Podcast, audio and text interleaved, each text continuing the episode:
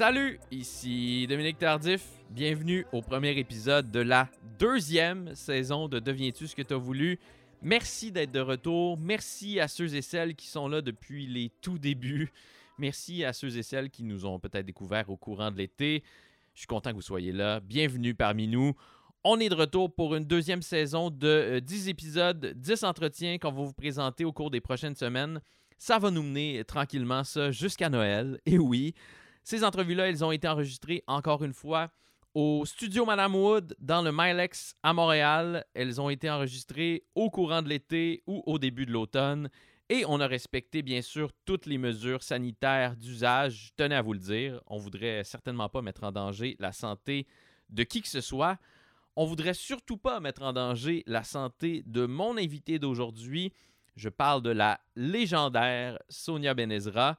Je pense qu'on ne prend pas suffisamment la mesure de l'importance de Sonia Benezra. Sonia qui a bien sûr commencé sa carrière à Musique Plus, mais qui a aussi animé de 92 à 96 son talk show à elle, une quotidienne, à chaque soir, oui, sur les ondes de, TQS. Et euh, petite confidence, euh, moi, euh, quand je traverse un moment de, blues, de spleen, de tristesse, il m'arrive assez souvent de me consoler en visionnant des extraits de l'ancien talk show de, Sonia. Il y en a plusieurs qui sont disponibles sur YouTube. Et ça manque jamais, ça, de me remettre un sourire au visage si Jean-Pierre Coallier, c'était en quelque sorte notre euh, Johnny Carson, je pense que Sonia Benezra, c'était notre Arsenio Hall. Il y avait quelque chose de cool, d'électrique dans son talk show. Et c'est pour moi absolument invraisemblable que Sonia n'aime pas actuellement une émission sur une des principales chaînes de télé québécoises. On est vraiment nono de se passer de son talent. C'est une femme d'une étincelante élégance, d'une grande générosité. Alors la voici, la Delightful Sonia Benezra.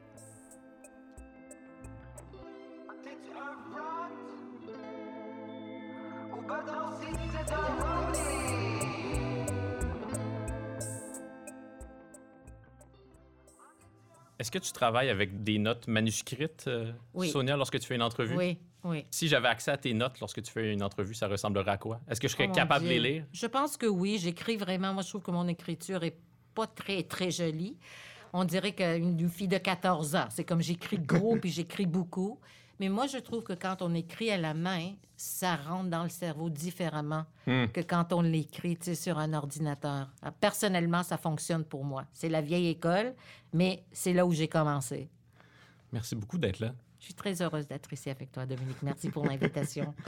euh, je t'ai déjà entendu en entrevue dire que tu aimais regarder les gens dans les yeux lorsque tu les interviews. Puis moi, j'ai beaucoup de difficultés avec ça. Là. Puis c'est pas parce que j'ai de la difficulté avec l'intimité, mais c'est que lorsque je cherche mes mots, je me mets à regarder comme ça euh, au loin. tu vois, je suis en train de le faire. Pourquoi est-ce que c'est important pour toi de regarder les gens dans les yeux lorsque tu leur parles? Tu l'as fait tantôt quand tu es arrivé au studio. On a jasé un petit peu puis tu m'as, tu m'as scruté. Oui, j'ai dit, je veux te regarder. Oui. Je veux te regarder. Parce que je trouve que les yeux peuvent vraiment nous raconter beaucoup sur l'état d'âme de la personne. Il y a des fois aussi où je me suis rendu compte en faisant une entrevue ou juste avant de faire une entrevue. Moi, j'ai aidé souvent le, le, soundman à poser le micro et je parlais avec l'artiste durant ces minutes-là. Puis je me suis rendu compte qu'en regardant les yeux, je savais si c'était une bonne journée pour cette personne, si elle était stressée, si sa tête était ailleurs c'était vraiment un window to the soul. Hmm. Alors, ça m'a, ça m'a beaucoup aidé, ça, en faisant mes entrevues. Il faut vraiment pouvoir sentir où l'autre personne est. Et puis, je trouve que les yeux peuvent nous dire beaucoup. Alors, qu'est-ce que tu as appris euh, à mon sujet en regardant à travers la fenêtre de mon âme? Ben, je trouve que si peut-être tu ne regardes pas directement dans les yeux des autres, c'est pas parce que tu veux pas, mais tu as une certaine timidité peut-être. Et aussi, je pense que ton travail en tant que journaliste au devoir aussi te demande d'être un petit peu plus retiré, je pense. Hmm. Nous, euh, ça a été comme, tu sais, Beer Soul, c'était la folie, c'était du rock and roll, il fallait vraiment, tu sais, et puis il n'y avait pas d'école, on, on apprenait euh, sur place. Alors moi, je pense que c'est ça que tu as. Tu as une certaine timidité. Peut-être tu es plus réservé que moi. C'est tout. Mais c'est vrai que c'est ce qui distingue le travail d'un journaliste du travail d'une intervieweuse, d'une animatrice comme toi. C'est-à-dire que tu te permets une intimité avec certains de tes invités, pas avec chacun d'entre eux, évidemment. Mais il y a certains de tes invités qui sont devenus tes amis. En quoi est-ce que ça t'aide dans ton travail? Parce qu'on pourrait penser spontanément que ça nuit à faire des bonnes entrevues d'être trop intime avec son invité. Je sais que y a, ben, chacun a sa manière de travailler. Moi, je ne suis pas Claude Rajotte. Par contre, je suis très, très, très proche de Claude Rajotte. Je l'adore et j'ai toujours aimé son style de faire des entrevues, mais ça reflète vraiment la personne que lui, il est. Moi, j'étais élevée de cette façon-là. Tu tu, te rapproches de la personne. Par exemple, quand je faisais une entrevue, puis je savais qu'il fallait aborder un sujet délicat, j'en parlais avant l'entrevue avec la personne. Parce que je trouvais que, ça pouvait être difficile et c'était pas mon but. Moi, je voulais que la personne me fasse confiance et ça m'a toujours aidé. J'oublierai jamais quand j'avais fait une entrevue avec Melissa Etheridge et elle avait sorti son album Yes, I Am. J'étais à TQS puis je recevais du monde de partout. Avant l'entrevue, je lui ai dit, Melissa, Yes, I am, c'est la première fois que hmm. tu parles ouvertement du C'était son coming out. Oui, c'était son coming out je veux vraiment parler de ce sujet en ondes parce que c'est une déclaration, puis je, veux juste que tu le saches. Elle me, regarde, elle me dit, Oh my God, tu me demandes la permission, quel bonheur. Elle dit, c'est loin d'être David Letterman qui m'avait blasté ça. Alors, elle était prête, puis elle était tellement, elle était tellement heureuse que je l'ai trouvée extrêmement généreuse en entrevue parce qu'elle savait où je m'en allais et il n'y avait pas de piège. Donc, tu penses que de demander la permission comme ça, ça t'a permis d'aller plus loin, de recueillir des confidences plus intimes que si tu y étais allé sans demander la permission? Oui, parce que je pense aussi, personnellement, moi, je fonctionne mieux aussi comme ça. Je voudrais pas aller voir quelqu'un qui essaye de me piéger. Disons que j'irai pas encore. Et moi, mon but, c'était de recevoir des invités, de savoir qu'ils allaient vouloir revenir. J'en ai fait comme peut-être six ou huit entrevues avec Melissa Etheridge. Je pense que si j'avais mal fait ça, elle aurait dit non la prochaine fois. Et c'est pas le but. C'est vraiment pas le but. Et je me suis jamais rendu compte autant qu'aujourd'hui, avec le recul, la fragilité des artistes, l'insécurité qu'ils ont tous à un certain niveau. Alors, euh, je respecte ça. Est-ce que tu t'identifies à cette euh, fragilité-là? Parce que toi aussi, tu es une artiste, tu es comédienne, tu es chanteuse, mais on te connaît évidemment surtout comme animatrice, comme intervieweuse. Est-ce que tu, dans ton travail d'intervieweuse, est-ce que tu te sens fragile? Je me sens fragile parce que je vais te dire la vérité. Dominique, moi, souvent, quand je vais faire une entrevue, je pose des questions que moi, je veux savoir la réponse. Une fois, j'avais fait une entrevue avec Eric Clapton et mhm. c'était juste après la mort de son fils et puis c'était tellement tragique. Et tu voyais la douleur sur son visage, les rides, tu sais, les yeux, comme je parlais des yeux, les yeux quasiment mort. Bref, on avait parlé de spiritualité. On avait, j'ai commencé à aborder certains sujets. Je me rappelle pas exactement, mais il m'a regardé puis il m'a dit, "Are you asking me for you or for me?" Et j'ai dit "For both", pour les deux. Parce que si ça me touche, je sais qu'il y a quelqu'un à l'écoute qui va également être touché par ce genre de démarche, etc.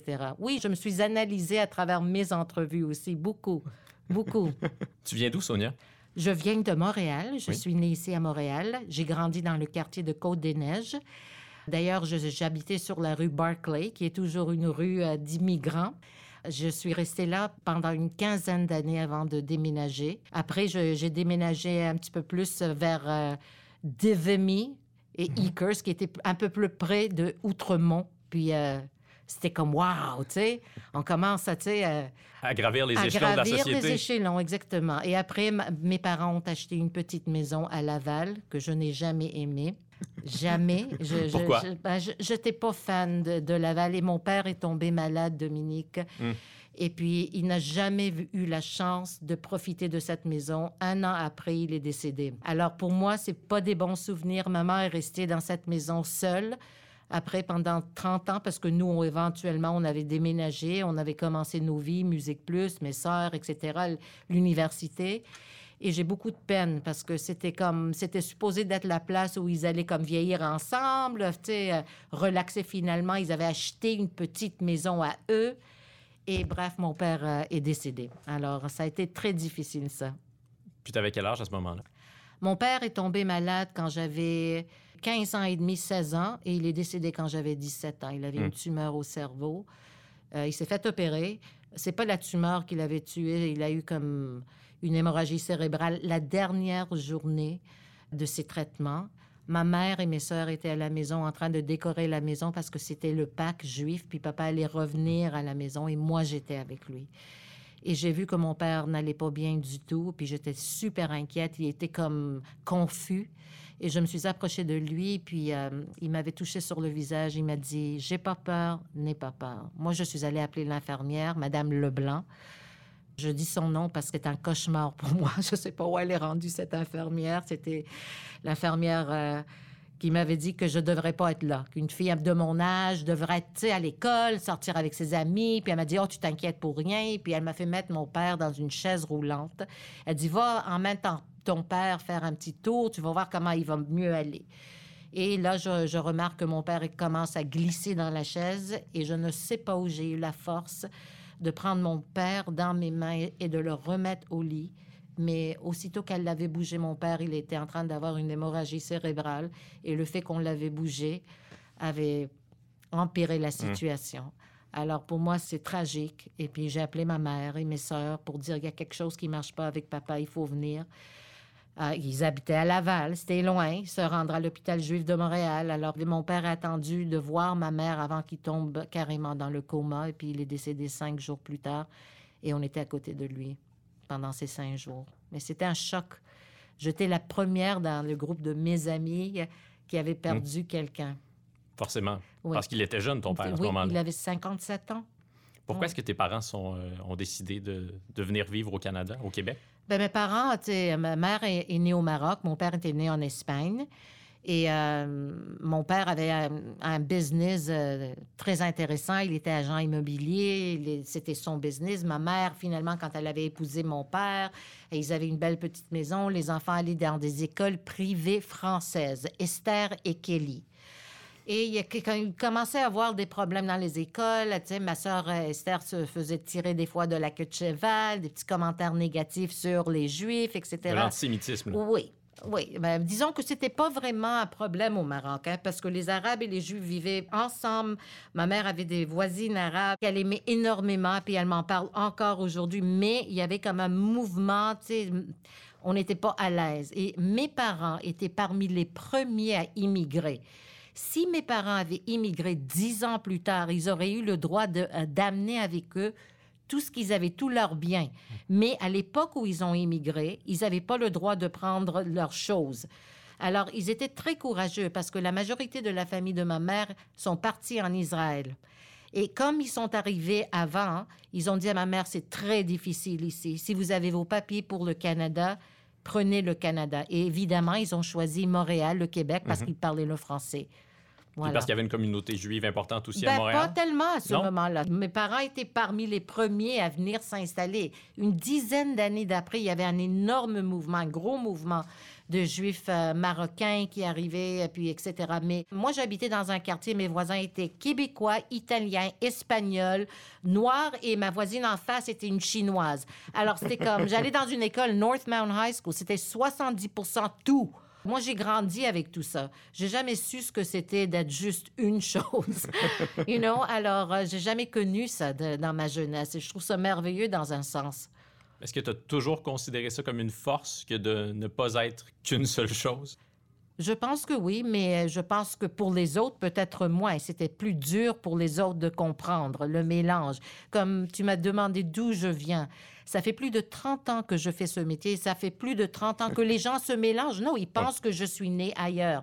Comme si ça serait impossible que je sois née ici. Je suis née à l'hôpital juif de Montréal.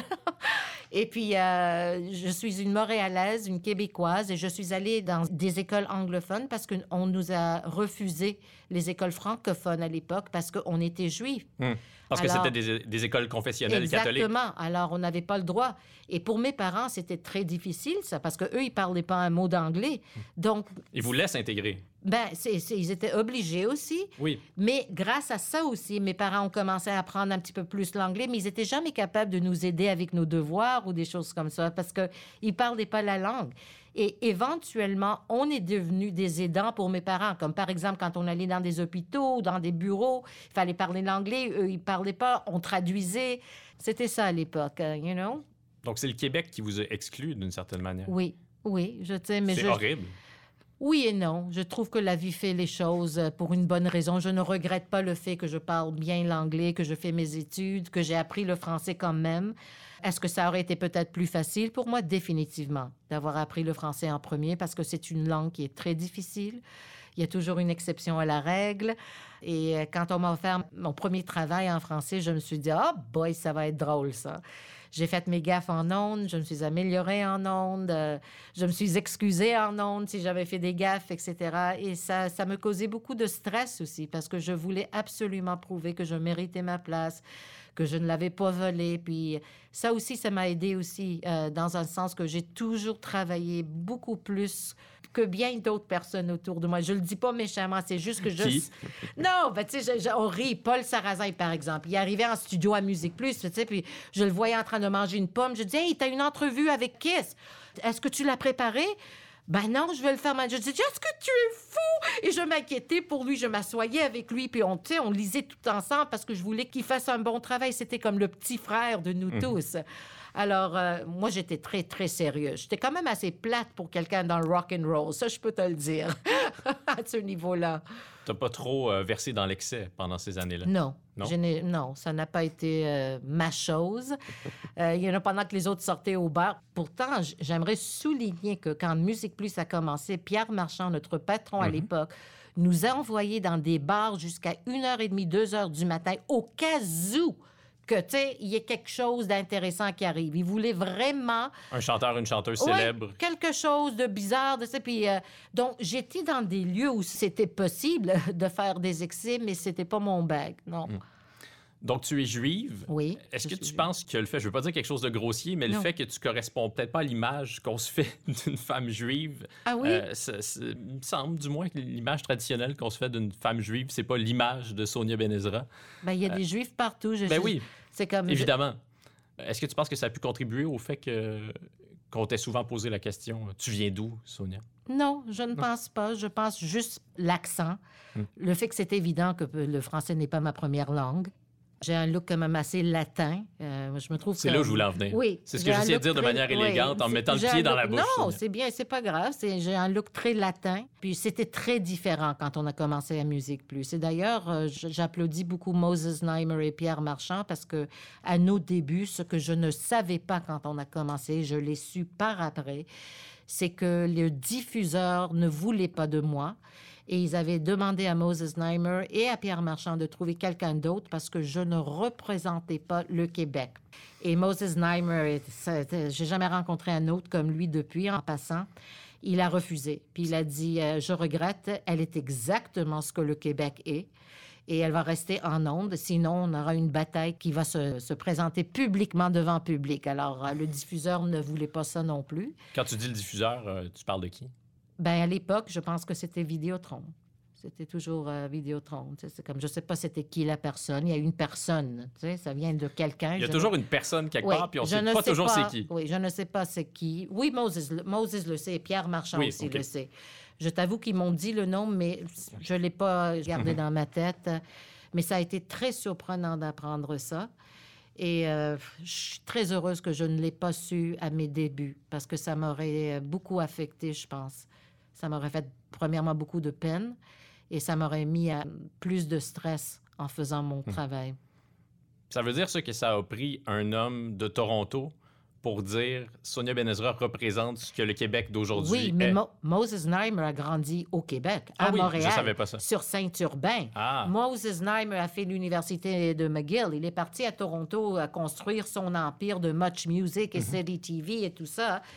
Parce que aussi, il trouvait qu'il y avait cette difficulté, euh, tu sais, quand il y avait un anglophone qui essayait de percer un petit peu, qui voulait apprendre plus sur le marché francophone, c'était pas toujours bien vu.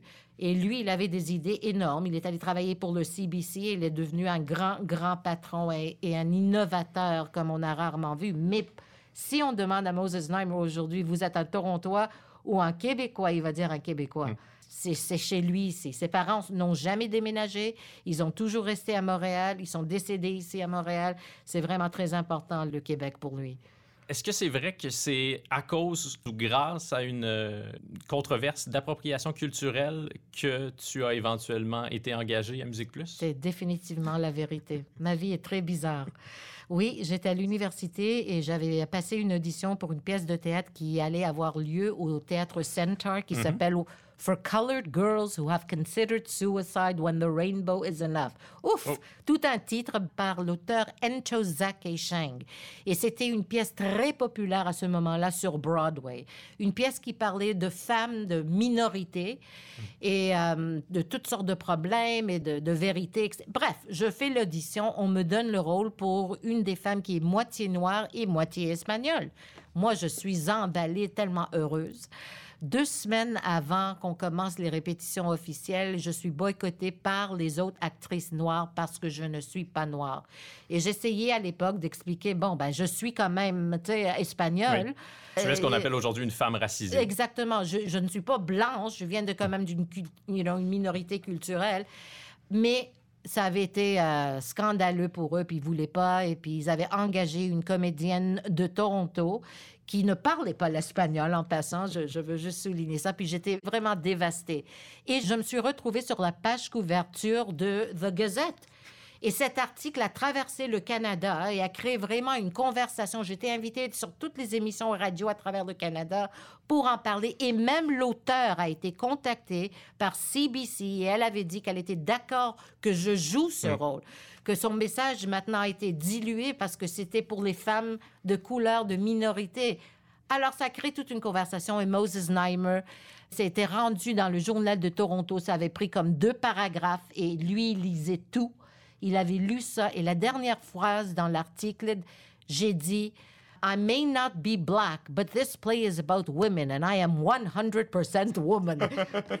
C'est quelque chose que quelqu'un dans la vingtaine dirait avec toute cette force et bonne volonté. Mais quand Et- même, tu avais de l'aplomb pour ton âge. je pense, je sais pas, mais je, je- je l'ai fait, je l'ai dit euh, sans vraiment réfléchir. Moi, quand j'ai trop réfléchi dans ma vie, je me suis bloquée. Vraiment. C'est cette naïveté de la jeunesse qui me manque, où tout est possible. Oui, si on veut, si on travaille fort, si on fonce, si on rêve. On perd ça à un certain moment quand on continue à travailler. Et c'est très dommage parce que là, au lieu de faire confiance à nos instincts, on fait plus attention. On s'en dit non, peut-être je devrais pas, on a la liste trop. Et c'est pas bon, ça. C'est pas bon. Je reconnais ça en moi. Ton instinct est toujours le bon? Je pense que quand j'ai fait confiance à mon instinct, j'étais pas mal bonne. Et quand j'ai pas écouté mon instinct, j'ai fait des gaffes. Oui, je pense avec le recul, je peux regarder ma carrière, je peux te dire sincèrement, Dominique, que j'aurais dû écouter mon instinct. Oui. J'ai écouté mon instinct quand on m'a offert Musique Plus. C'est fou quand tu y penses. Travaille dans ta troisième langue, live, 24 heures par jour, des chiffres de 4 heures. Hello? Puis t'avais jamais fait de télé avant ça? Non. Et puis parler en français également, ma troisième langue. J'ai dit à Moses, pourquoi tu ne mets pas sur Much Music? Il dit, non, je te veux pas à Much Music. Je te veux à Musique Plus. Tu représentes le Québec d'aujourd'hui et le Québec à venir. Et je suis tellement heureuse que j'ai reconnu que c'était quelque chose. Je savais cette journée-là, Dominique, que ma vie allait changer. Le lendemain, il m'a donné un screen test. Il s'est pas présenté. C'était le VJ J.D. Roberts, qui est maintenant un grand journaliste aux États-Unis, qui m'avait donné le screen test. Il était pas très chaleureux ni gentil, aucun conseil. Puis ils m'ont demandé de parler de quelqu'un que j'aimais dans le milieu artistique. Pourquoi? Et de parler en anglais et en français. Et j'avais parlé de Tina Turner. Bla, bla, bla, bla, bla, bla, bla, pendant cinq minutes. Puis j'ai terminé mon screen test en disant That's it! C'est exactement ça. Et deux jours plus tard, on m'appelle pour me dire de ne pas commencer à m'acheter une garde-robe punk, mais si jamais il avait la licence pour Musique Plus, j'étais la première engagée. J'ai dit OK, merci. Et je raccroche et là, je lance un cri. Je savais que ma vie allait changer d'une façon extraordinaire. Et j'ai pas eu tort. Qu'est-ce que ta mère pensait de ça à ce moment-là? Ah, elle était emballée. Ma mère, je viens d'une famille vraiment, je suis très chanceuse. Souvent, on parle, ah, tu sais, j'aimerais ça gagner la loterie. Je pense que j'ai gagné la loterie, euh, tu sais, au niveau de, famille. J'ai des sœurs qui m'ont toujours encouragée. Je ne me rappelle pas d'une seule fois où une de mes sœurs m'a dit, tu devrais faire autre chose, tu devrais réfléchir. Jamais. C'était mon rêve. Ils me voyaient dedans. Ils m'ont suivi. Ils ont vu toutes les pièces de théâtre que j'ai fait quand j'étais jeune. Toujours, toujours là pour m'encourager. Et quand euh, je suis moins bonne, ils vont pas me le cacher non plus. C'est ça la chose. Et ma mère non plus. Ma mère. euh, Elles peuvent être dures avec toi? Oui, oui. Mais ma mère ne, ne manquait pas une émission que je faisais à TQS. Grâce à moi, ma mère est une fan de Def Leppard. C'était comme, elle me disait, ce groupe est intéressant, hein? C'est vrai, mais je les aime. Pour some sugar on me. Pour Ça plaisait à ta mère. maman, Def Leppard, mais oui. Et l'autre jour, je rentre à la maison, puis euh, elle écoutait avec moi du Marvin Gaye. Puis là, je la voyais, puis tu sais, elle chantait What's going on? Je dis, c'est quand même cool. Oui, ma mère m'a écoutée, m'a suivie, elle s'est éduquée. euh, elle a eu la chance de rencontrer sa chanteuse préférée, euh, Ginette Renault. Des choses quand même assez extraordinaires. Mais j'ai une peine énorme que mon père n'a pas pu voir mon succès parce que c'est mon père qui m'a donné le goût du français. C'est mon père qui écoutait la télé en français. Mon père, quand il écoutait Moi et l'autre et Cré Basile, tu pouvais l'entendre rire d'en haut. Symphorien, toutes ces émissions, Les Beaux Dimanches, il fallait les écouter avec lui. Alors, quand je recevais Dominique Michel, je la regardais, puis je me disais, oh my God, mon père me dirait quoi aujourd'hui? Parce que vraiment, il les aimait énormément. Donc, c'est dommage, mais c'est ça la vie. Est-ce que tu penses encore souvent à lui, à ton père? Oui, je pense à lui. De- Des fois, je pense à lui en me disant, je pense pas assez à toi, papa, ces temps-ci. Ça me dérange. Me comprends-tu? Des Oui. fois, je me rends compte, oh my God, ça fait comme quelques semaines et j'ai même pas pensé à mon père. Mais l'autre jour, ma sœur nous a sorti une vieille photo de mon père. Il était tellement beau sur cette photo, comme les anciens comédiens dans les films noirs et blancs. Mon père avait ce genre de flair. Je le regardais. Tu vas pas connaître le comédien David Niven, mais il a. Il- ben, c'est ça. C'est, euh, c'est comme euh, juste élégant, élancé. Moi, je taquine toujours ma mère. Je dis, j'aurais pas pu prendre après papa. Il a fallu que je prenne après toi, toujours entre. Je, je mange quelque chose, tu prends trois livres. Mon père, le contraire. Juste une élégance innée. Et euh, quand j'ai vu cette photo, j'ai, je dis, oh my God, papa, tu nous as quittés si jeunes. Et je t'ai même pas vraiment connu. Parce que quand tu es adolescent, tu poses pas les questions que tu poses plus tard. Alors, est-ce que je connais mon père? Pas vraiment. Quand j'y pense, j'ai pas vraiment connu ce que j'aurais voulu connaître, sauf que je sais qu'il était bon et doux, drôle, hilarant, à pain sans rire. Vraiment, vraiment sweet. Quelle question tu lui poserais s'il était devant toi présentement? Ben, mais je me rends compte que quand mon père était à l'hôpital et quand on lui donnait des médicaments, il était confus. Puis là, il parlait de son passé. On dirait qu'il pensait qu'il était toujours en Espagne ou au Maroc. Et c'est là où je me suis rendu compte que mon père était plus heureux à cette époque. Pour lui, le Québec a été difficile parce qu'il a fallu qu'il abandonne son métier, euh, qu'il commence à travailler dans des manufactures pour des manufacturiers de tissus, pour trouver du travail, etc. Des choses qui n'étaient pas vraiment son rêve.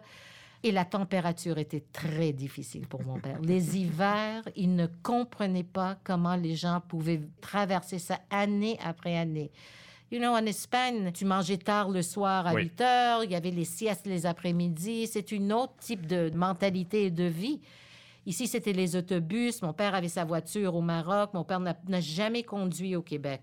Je ne sais pas pourquoi, mais il n'a jamais conduit au Québec. C'est ma sœur Esther qui a acheté la première voiture de famille quand on a déménagé à Laval et il n'a même pas eu la chance d'en profiter.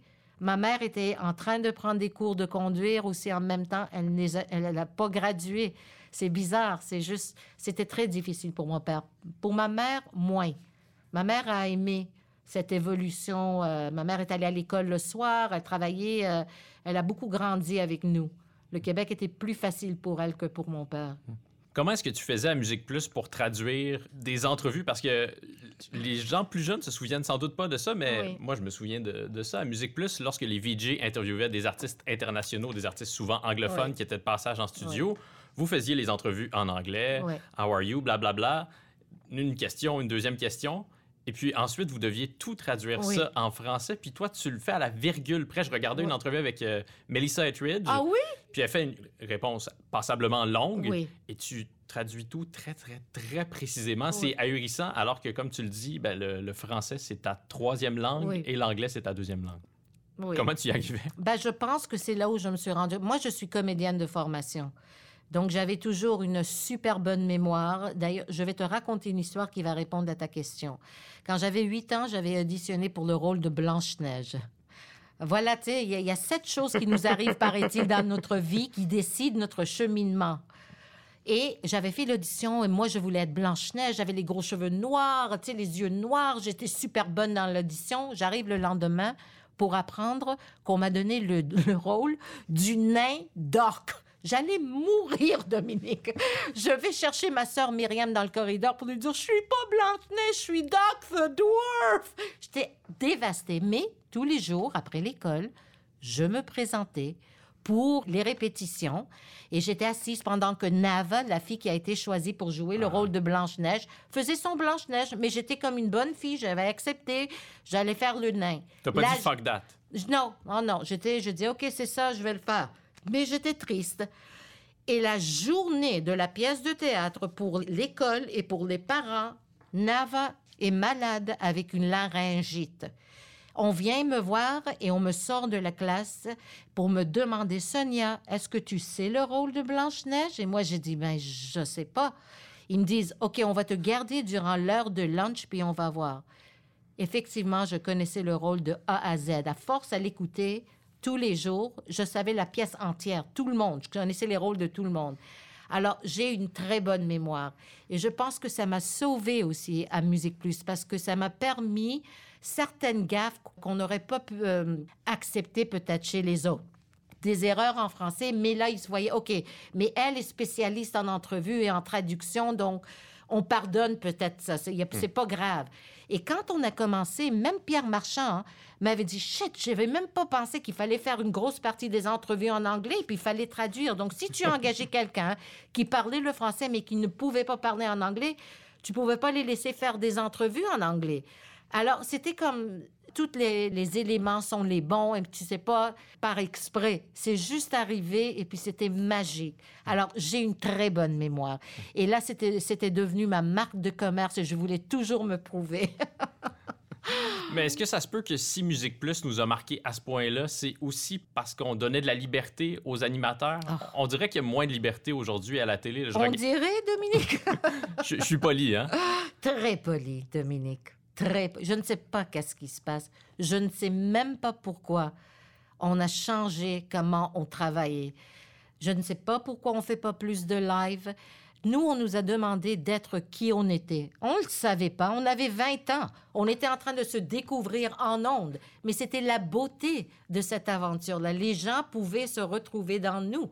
Là, aujourd'hui, c'est comme monter et monter et remonter et retravailler.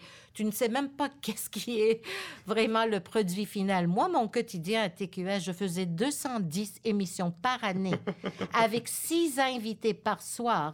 Et c'était live, pas live to tape, live. Erreur, pas d'erreur, recherche, travailler. Mais mon Dieu, que cette adrénaline et cette... euh, c'était magique. Et non, je trouve qu'on nous enlève beaucoup, beaucoup aujourd'hui. Et puis, euh, premièrement, on ne sait même pas qui est vraiment un bon animateur.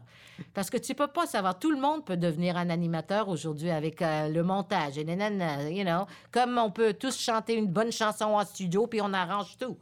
C'est comme, alors, les vrais talents, euh, je trouve qu'on met moins d'emphase là-dessus. Et c'est dommage. Quand tu regardes la télé, toi, est-ce que tu Mhm. parviens à le voir quand même? Qui est un véritable bon animateur et qui est un bon animateur grâce au montage? Oui, il y en a des deux. Je pense qu'on peut être les deux aussi. On peut être un bon animateur et puis, tu sais, c'est- c'est des émissions qui sont montées, mais c'est pas les mêmes valeurs que moi je partage. Même dans le live aussi, dans les talk shows. Aujourd'hui, je trouve qu'on engage quelqu'un plus pour la personnalité de la personne et l'autre personne invitée est là pour servir l'animateur. Moi, je viens de la vieille école de Johnny Carson et tout ça. Johnny Carson avait une personnalité forte, mais aussitôt que son artiste invité s'installait dans la chaise à côté de lui, le focus était entièrement sur cette personne. Et moi, c'est ce que je préfère voir. Lorsque You know? Don Rickles allait faire Ah. des entrevues chez, God! Carson, Carson avait rien à dire. Il disait, Non. Here's Don Rickles. C'est ça. Don partait, puis John faisait. Mais c'était magique. Et c'est ça la chose aussi. Tu donnes la place aux autres. Et je trouve qu'il y a beaucoup moins de ça. Et même pour nos artistes, nos chanteurs et nos musiciens, où est-ce qu'ils vont aujourd'hui? Il n'y a pas grand place où ils peuvent aller faire de la promo pour leurs chansons sans faire autre chose pour le show. Comme, tu sais, tu vas faire un sketch, tu vas faire un ça, et puis après, à la fin de l'émission sur le générique, tu pourras chanter ta tune. c'est comme, OK, tu fais ce qu'il faut faire, mais c'est dommage, c'est dommage. Je regardais récemment un extrait euh, d'une de tes émissions euh, à TQS, puis c'est Gilbert Montagnier qui est là, Oui. grand, grand chanteur Oui, français. Oui. Il est là avec Mario Pelcha, puis c'est un medley d'environ 10 minutes où. Gilbert Montagnier interprète ses plus, euh, ses plus grands succès. Euh, Mario chante avec lui euh, à la fin. C'est merveilleux. On verrait jamais ça aujourd'hui à la télé, un medley comme ça, 10 minutes, mais c'est un gars tout seul au piano, mais Oui. qui est un des plus grands pianistes Exactement. français de Et sa pour- génération. Mais c'est pas dommage, tu trouves pas ça dommage? Moi, je trouve qu'on a un public pour ça. Moi, je trouve, regarde, à l'époque où moi je faisais mon quotidien, il y avait Jean-Pierre Coilier qui faisait son quotidien. Adlib.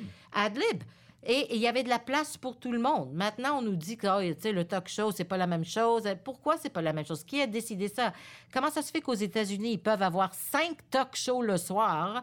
Et puis, tu sais, nous, on peut pas avoir deux ou, même un à temps plein. Je trouve ça un peu bizarre et dommage parce qu'on connaissait beaucoup mieux nos artistes aussi.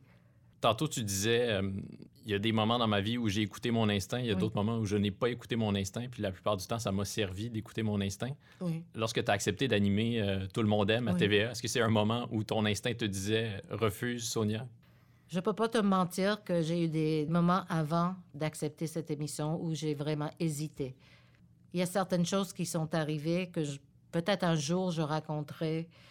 C'est pas le moment, mais j'ai vécu certaines choses qui m'ont montré qu'on me connaissait mal. On voulait pas me donner beaucoup de place et on n'a pas hésité à me dire que le show c'était pas mon show. C'était un show et j'étais là pour les liens. J'ai senti qu'on m'avait pas apprécié à ma juste valeur, mais je voulais tellement pouvoir me retrouver avec des artistes que je connaissais.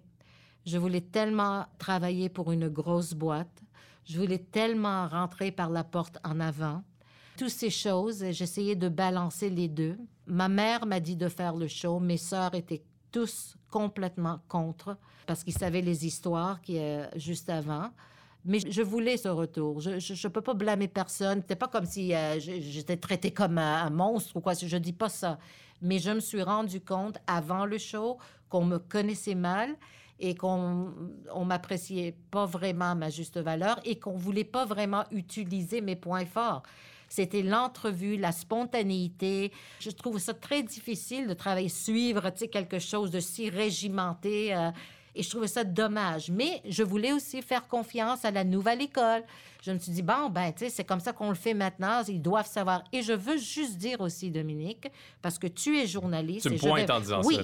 je veux juste dire que j'aurais apprécié que les journalistes m'aident à travers cet épisode parce qu'ils n'ont pas été gentils avec le show et je peux comprendre ça, mais je trouve que le show méritait une deuxième année parce qu'il y avait quelque chose à faire avec ce show. C'est juste qu'on avait tourné toutes les émissions en même temps, back-to-back. Donc, on ne pouvait pas faire du montage. C'est sûr que quand le premier show a été diffusé avec des problèmes de son, ça, c'est inacceptable quand c'est un show qui est monté. Imagine-toi comment moi, je me sentais dans mon salon. Mais comment est-ce qu'un aussi gros diffuseur que TVA peut mettre en ondes une émission avec des problèmes de son? Ça apparaît tout à fait invraisemblable. Ben, j'aurais voulu qu'on demande ça aux diffuseurs. Tu sais, c'est comme j'aurais voulu qu'on écrit ça. J'aurais voulu qu'on dise ça. Je trouvais que j'étais oubliée dans cette histoire. Ça m'a fait beaucoup de peine. Autant quand elle est terminée, autant qu'avant que je l'ai commencée, où j'étais pas sûre. Je me suis dit, mon Dieu, plus de 30 ans de métier, quatre métro stars, trois gémeaux, un retour avec des artistes que je connais bien. J'aurais voulu que quelqu'un me défende. J'aurais voulu que quelqu'un m'appelle pour me dire quelque chose. J'aurais voulu que les journalistes me backent. Et j'ai pas senti ça. J'ai eu beaucoup de peine. J'ai lu les articles. Je dis pourtant, je vois d'autres animateurs et animatrices. Je vois des journalistes à leur défense, etc. Et puis il y en a pas eu ça. Et je me suis dit, waouh, si le show avait marché, ça aurait été, tu sais, le, waouh, TVA, un gros show. Si ça marche pas, c'est comme, c'est sur mon dos.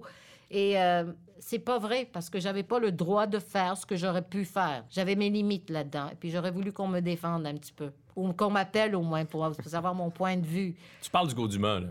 Ben, j'aurais apprécié euh, euh, quelque chose de plus juste de la part des, des journalistes. You know, on me, on me demande des fois, est-ce que tu as peur d'être oublié? Moi, j'ai pas peur d'être oublié. C'est normal qu'on passe à autre chose, mais je voudrais pas être effacé. C'est pas la même chose. C'est vraiment pas la même chose. Être oublié, c'est normal. Une nouvelle génération arrive, ils te connaissent moins, etc. Moi, je me rappelle quand je magasinais, tout le monde m'arrêtait. Là, c'est les mères des jeunes qui m'arrêtent ou les grands-mères. Je comprends. Je le vois, cette évolution. C'est normal. Mais j'ai peur d'être effacée parce que je vois des shows et je, je, vois où on peut effacer la carrière de quelqu'un facilement. Et ça, ça me rend très triste. Je voudrais qu'on se rappelle au moins que j'ai essayé de faire quelque chose de bien au cours de ma carrière ici et que j'ai changé au moins, que j'ai ajouté une certaine ouverture. Je voudrais qu'on se rappelle de ça. Je pense qu'on est plusieurs à, le savoir. J'espère. Plusieurs à s'en souvenir. Mais pourquoi est-ce que, est que TVA, pourquoi est-ce qu'on vient chercher une animatrice comme toi, une légende comme toi pour animer une émission comme celle-là? Euh, si c'est pour t'enchaîner, te mettre dans un, carcan où tu peux pas t'exprimer à, ton meilleur? Moi, je pense que TVA savait que je voulais vraiment un retour et que ce show était comme un show qui allait remplir un trou. Maintenant, avec le recul. C'est comme, c'est comme ça que je le vois. Moi aussi, je me suis dit, une grosse boîte qui vient me chercher pour quelque chose. J'étais emballée, j'étais ravie. Mais je me suis vite rendu compte qu'il n'y avait pas de budget on n'arrêtait pas d'entendre, il n'y a pas de budget, il n'y a pas de budget. Je me dis, my God, il n'y a pas de budget, c'est grave ça. Mais j'ai fait confiance au fait que le talent était là. Il y avait certaines idées que j'ai beaucoup aimées. Et je me suis dit, OK, on y va. Mais je ne pensais jamais qu'ils allaient diffuser le show après Révolution. Tu mets un show avec 135 caméras, puis là, tu suis ce show avec un show avec quatre caméras ou trois caméras, je sais même pas. J'avais même pas d'éclairage sur moi le premier show. Comprends-tu? C'est comme, alors je me suis dit, OK, il doit savoir quelque chose que je ne sais pas, mais c'est grave ça. Hmm. Et la chose qui était grave avec le show, c'est que les shows ne se suivaient pas. On avait trouvé un following. Les quatre premières émissions, les gens nous écrivaient, oh, tu sais, waouh, waouh, waouh. Et là, tout d'un coup, le show n'est plus là. Ils diffusent comme une vingtaine d'émissions de, de l'émission de Jean-Philippe. Euh, Jean-Philippe Dion, oui. C'est ça. Et puis après, les gens, hey, est-ce qu'ils ont changé le, soir? Où est ton émission? Qu'est-ce qui se passe? Alors, ils n'avaient pas créé une habitude. Tu peux pas créer une habitude avec huit émissions qui sont diffusées sporadiquement. Donc, tu demandes des miracles aussi. C'est vraiment une période dans ma vie qui est encore un peu weird dans ma tête. Tu en as parlé de ça l'été dernier à l'émission de, Jean-Philippe Vautier. Bonsoir, ah bonsoir. Est-ce que quelqu'un t'a passé un coup de fil euh, après ça? Est-ce qu'on a voulu s'expliquer auprès de toi? Non, non. Il y en a peut-être qui ont pensé que j'ai trop dit. J'avais appris ça. Mais ça fait du bien. Cette entrevue-là a beaucoup circulé parce qu'on avait l'impression, enfin, d'avoir accès à une forme de vérité à laquelle on a très rarement accès à la télé aujourd'hui. Ben, c'est parce que j'ai rien à perdre. You know? Tous les gens qui parlent pas aujourd'hui sont très bien placés. Il y a une clique énorme au Québec. Il faut le dire. La vérité, c'est ça. Il y a une clique qu'on voit constamment qui cède entre eux et quand tu ne fais pas partie de la clique et tu es à l'extérieur et tu vois ça, c'est tellement évident que des fois, je me dis, est-ce que le public se rend pas compte? C'est comme on n'a qu'à écouter certaines émissions pour voir les mêmes personnes sont invitées. Les Et c'est pas pour des histoires extraordinaires non plus. C'est comme, tu sais, euh, une petite, une petite affaire, une anecdote. Hey, je vu l'autre jour. C'est comme, c'est rendu que si tu fais pas partie de cette clique, tu as un problème. Et je me suis rendu compte aussi parce qu'on est dans la vérité. Comme j'ai rien à perdre, je te dis ce que je pense sincèrement. Je risque de payer un prix, mais on dirait que ce qui s'en vient également pour la nouvelle programmation, on dirait qu'on a pris le, le button UDA et puis on s'est dit, on va choisir les 10 personnes les plus blanches et les plus riches pour leur donner du travail. Vraiment. Je, ris, mais c'est vraiment pas drôle. Ce que mais c'est pas drôle, mais c'est la vérité. La majorité des animateurs aujourd'hui qui sont là à la barre constamment sont des millionnaires et tout le monde, tout le reste doivent trouver des petites affaires à faire et, pour essayer de payer leur loyer. Moi, mon, mon but aussi, c'était aussi de travailler parce que j'ai besoin de hmm. gagner ma vie. C'est comme j'ai besoin de travailler parce que j'adore mon métier, mais c'est aussi, je dois payer mon loyer comme tout le monde. Là, j'ai regardé la nouvelle programmation qui s'en vient. J'ai dit, bon, c'est le fun. Tu sais, 10 millionnaires à l'écran. C'est comme, on devrait appeler. Moi, j'aimerais ça faire un show, 10 millionnaires à l'écran. Qui veut devenir millionnaire? C'est comme, eh, really? C'est grave. Il y a un manque d'ouverture aussi. Pose-moi des questions, Dominique, je suis là. Comment ça se fait qu'il y a si peu, je vais te poser une question simple et compliquée à la fois, comment ça se fait qu'il y a si peu de diversité à la télé au Québec? Je regardais hier un extrait d'une de tes émissions à TQS, c'est en 95. C'est une émission avec Anthony Cavana. Puis là, à un certain moment, il y a... Ben, tu as eu plein de, de grands moments avec Ouais. euh, Anthony à Oui. l'écran. Donc, à un certain moment, il y a toi, Anthony et la sœur d'Anthony. Oui. À l'écran, je pense qu'il n'y a jamais eu autant de personnes racisées à la télé québécoise depuis ce moment-là. C'était en 95. Oui, et ça n'a pas dérangé personne parce que Anthony Personne est. Kavanagh est devenu une star. Après Oui. toutes ses apparitions, on lui a donné son propre Mhm. show. Parce que c'est pas normal ce qu'on vit en ce moment. C'est vraiment pas normal. Tout le monde était en train de parler des nominations au gala artiste. Mhm. Le gala artiste n'est pas le problème. Le gala artiste reflète le problème. Comment est-ce qu'on peut voter pour quelqu'un qui n'est pas à l'écran? Si on voit pas quelqu'un à l'écran, tu peux pas être en nomination. Alors moi de lire que peut-être, tu sais, j'ai lu certaines choses qui m'ont beaucoup dérangé, comme par exemple des choses que si ça avait sorti aux États-Unis, cette personne ou ces personnes auraient été congédiées, mais qui passent ici au Québec. Des commentaires où je trouve, ah ben oui, il y a une évolution, tu sais, euh, maintenant, tu sais, on voit des Noirs comme chroniqueurs ou des... Really? Ça, c'est une évolution? L'esclavage a été aboli en 1865. Reviens-en. C'est pas une évolution de voir des Noirs ou des minorités dans des deuxièmes rôles. Non, c'est comme inacceptable de lire ça. Moi, je, j'étais bouche bée. Alors, oui, il y a un gros problème et je trouve que Musique Plus avait vraiment changé ça parce qu'on avait des visages de toutes les, les minorités. Il y avait vraiment des gens différents, intéressants et personne ne se posait la question Oh, oh, il y a un noir là, tu sais, qui est suivi par une chinoise qui vient d'arriver. Non, c'était juste normal. Et je veux dire autre chose. À Toronto, Bell, la compagnie Bell, Toronto, CTV, 52% de leurs animateurs parviennent des communautés minoritaires. 52% Je ne pense pas qu'on a 1% ici au Québec. Maintenant, voici le problème. On va, on en parle. On Oui. arrive à tout le monde en parle et tout le monde est très ouvert. On déchire tous- notre chemise. ben oui, on est très moderne, on est tous, bien sûr qu'on est ouvert, bien sûr qu'il n'y a pas de racisme chez nous, bien sûr qu'il faut changer. Alors on en parle et on a l'impression que à cause du fait qu'on a parlé de la chose, on a réglé la chose. Mais on n'a rien réglé parce que rien change après. Radio-Canada doit ouvrir le bal. Je paye pour Radio-Canada, c'est public? Comment ça se fait que ça ne reflète pas la société dans laquelle on vit? Je pose la question sérieusement. C'est très dommage parce qu'on est en train de se priver des gens extraordinaires, des cultures formidables, juste des personnalités intéressantes. On a créé la télévision en couleur pour ne pas en voir. I mean, I don't know. Je devrais pas, je devrais peut-être euh, me- taire un petit peu, hein? Vraiment Où, pas. où est Non. Nick? Moi, je suis sûre que Nick, mon adjoint, est en train de transpirer de la tête aux pieds.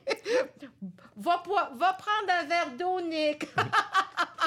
L'avantage de ce balado, Sonia, c'est que personne l'écoute. Donc, Ah, euh, c'est pas grave. les Je- gens ne sauront pas que tu Je as fait te cette jure, déclaration-là. Dominique, que je suis rendue là dans ma vie. C'est pas que je veux descendre qui que ce soit. Au contraire, je veux juste dire, personne qui est dans une position de pouvoir a le courage de Hmm. dire ce qui se passe vraiment. Et ça me dérange énormément.